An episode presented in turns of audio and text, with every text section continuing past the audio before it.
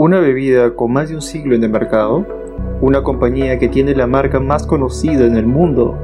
Al escuchar hablar de Coca-Cola se nos viene a la mente una empresa exitosa con mucho prestigio e historia, que se mantiene vigente año tras año como líder en diferentes tipos de bebidas. Pero ¿cómo llegó a convertirse en un gigante de su industria? ¿Cómo logró sobresalir a pesar de la dura competencia y qué lecciones podemos aprender de ella? La historia de Coca-Cola comienza en el año 1886 con un farmacéutico de Atlanta llamado John Pemberton. En el siglo XIX, en Estados Unidos, la dieta de las personas estaba en constante composición con químicos, los cuales originaban diversos cólicos, incluso cáncer al estómago. John Pemberton en su esfuerzo por crear un jarabe que sea efectivo contra los problemas de la digestión y que a su vez proporcionara energías, crearía un tónico especial de buen sabor que en aquel momento estaría compuesto a través de hojas de coca, extracto de nuez de cola, entre otros ingredientes, la cual logró distribuir la jarra en una farmacia llamada Jacobs, la cual se vendería cada vaso por solo 5 centavos. No tardaría mucho para que Pemberton tomara muy en serio su producto y con apoyo de Frank Robinson, su contador, se crearía el nombre de la marca Coca-Cola con la notable caligrafía que lo caracterizaba. Y así empezaría su primera promoción en un aviso en el diario The Atlanta Journal. Las ventas del jarabe fueron creciendo lentamente y esto a su vez le exigía toda la dedicación a Pemberton, así que poco a poco empezó a vender participaciones del negocio a sus socios y poco antes de su muerte, en 1888, por temas económicos, decide venderle su participación restante a Asa Candler, un astuto hombre de negocios dedicado al sector farmacéutico, que posteriormente procedió a comprar los derechos adicionales y así tener el control total de Coca-Cola.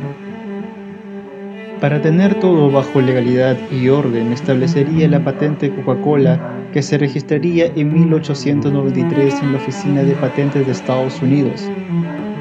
Bajo el liderazgo de Candler, las ventas subieron de manera potencial gracias a una estrategia agresiva de marketing de 9.000 galones de jarabe que se vendía en 1890, llegó a más de 300.000 galones para el año 1900. Además, que la sede de su fabricación se trasladaría a Los Ángeles y Filadelfia. El producto alcanzó una gran distribución que llegó a todo el territorio de los Estados Unidos y también a Canadá.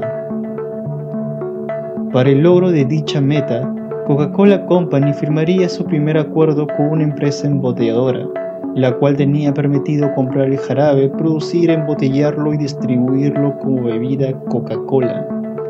Este sistema único de distribución más tarde se caracterizaría en la mayor parte de la industria de refresco en Estados Unidos. Resulta asombroso pensar que una marca capitalizada en su constitución por solo 100 mil dólares en el año 1919, por decisión de los hijos de Asa Candler, se vendería a 25 millones de dólares a un grupo de inversionistas liderado por un empresario llamado Ernest Woodruff, el cual su hijo Robert Winship Woodruff llevaría el control de la compañía como presidente y director por más de tres décadas. Para el año 1920 se creó la primera caja para seis botellas esta facilitaba el transporte y distribución de la bebida. Del mismo modo, todo aquel rastro de ingredientes de la hoja de coca en la bebida fue eliminada completamente y a su vez perfeccionado para que no cambie en su sabor. Estalló la Segunda Guerra Mundial y Coca-Cola embotellaba en más de 40 países en ambos lados del conflicto. Esto, en vez de ocasionar un grave problema en su producción, la compañía vio una gran oportunidad de desarrollo y venta, y en 1941 el presidente de la compañía Robert Woodruff haría un pedido en el contexto de los Estados Unidos a la guerra para que cada hombre en uniforme tenga una Coca-Cola por 5 centavos, donde quiera que esté y cueste lo que le cueste a la compañía. Con ello las solicitudes de cajas de Coca-Cola por las Fuerzas Armadas aumentaron en millones, que al cabo de seis meses tuvieron que abrir plantas embotelladoras cerca de las áreas de combate entre Europa y Pacífico llegando a más de 5 billones de ventas por unidad. Con esto Coca-Cola no solo tuvo un alcance en aquellos que nunca habían probado su sabor, sino que se convirtió en un símbolo de buen ánimo, frescura y amistad, posicionándose en el mercado y duplicando su producción a nivel mundial. Llegaron los años 60 y parte de la cultura estadounidense, en su mayoría mujeres, tomó importancia al buen cuidado de la salud y la estética. Para ello, Coca-Cola tomaría importancia a esta demanda y en 1963 lanzaría su primera bebida dietética llamada TAP. Este refresco fue uno de los primeros introducidos antes del crecimiento a otras bebidas de bajo calorías, que pronto formó parte de la preferencia de un gran segmento de mujeres en el mercado. Por esa década, también empezaron con fuerza la venta de Coca-Cola en lata, la cual se había producido por primera vez en la Segunda Guerra Mundial para su fácil distribución, que en los 60 tomó mayor presencia en las tiendas. A pesar de su constante trabajo en publicidad y marketing, hubo un tiempo que Coca-Cola empezó a bajar su demanda, por motivos que otras marcas también acechaban ganar una parte del mercado. Coca-Cola lanzó una estrategia que pudo costarle caro, pero el resultado tomó otro rumbo. Introdujo una nueva fórmula de Coca-Cola denominada Nueva Coca-Cola, la cual consistía en un primer cambio de fórmula luego de casi 100 años de creación. El resultado fue una fuerte protesta de los consumidores que duró alrededor de 79 días, algo que no tenía previsto el presidente en aquel entonces, Roberto Goizueta, la cual obligó a la compañía a volver a la fórmula anterior con el nombre de Coca-Cola Clásica en julio de 1985. Con esto, se impulsó de nuevo la nostalgia y preferencia por la Coca-Cola clásica y una anécdota de los riesgos que los ejecutivos como compañía tenían que considerar. Para los años 90, la expansión de Coca-Cola en otros países aumentó y sobre todo la variedad de sus productos, ya sea en bebidas deportivas, como bebidas afrutadas y aguas minerales, empezó a comprar también otros tipos de bebidas como Iga-Cola en Perú, Bag Root Beer en Estados Unidos, Masa y Limca en India, lo cual aumentó más su posicionamiento.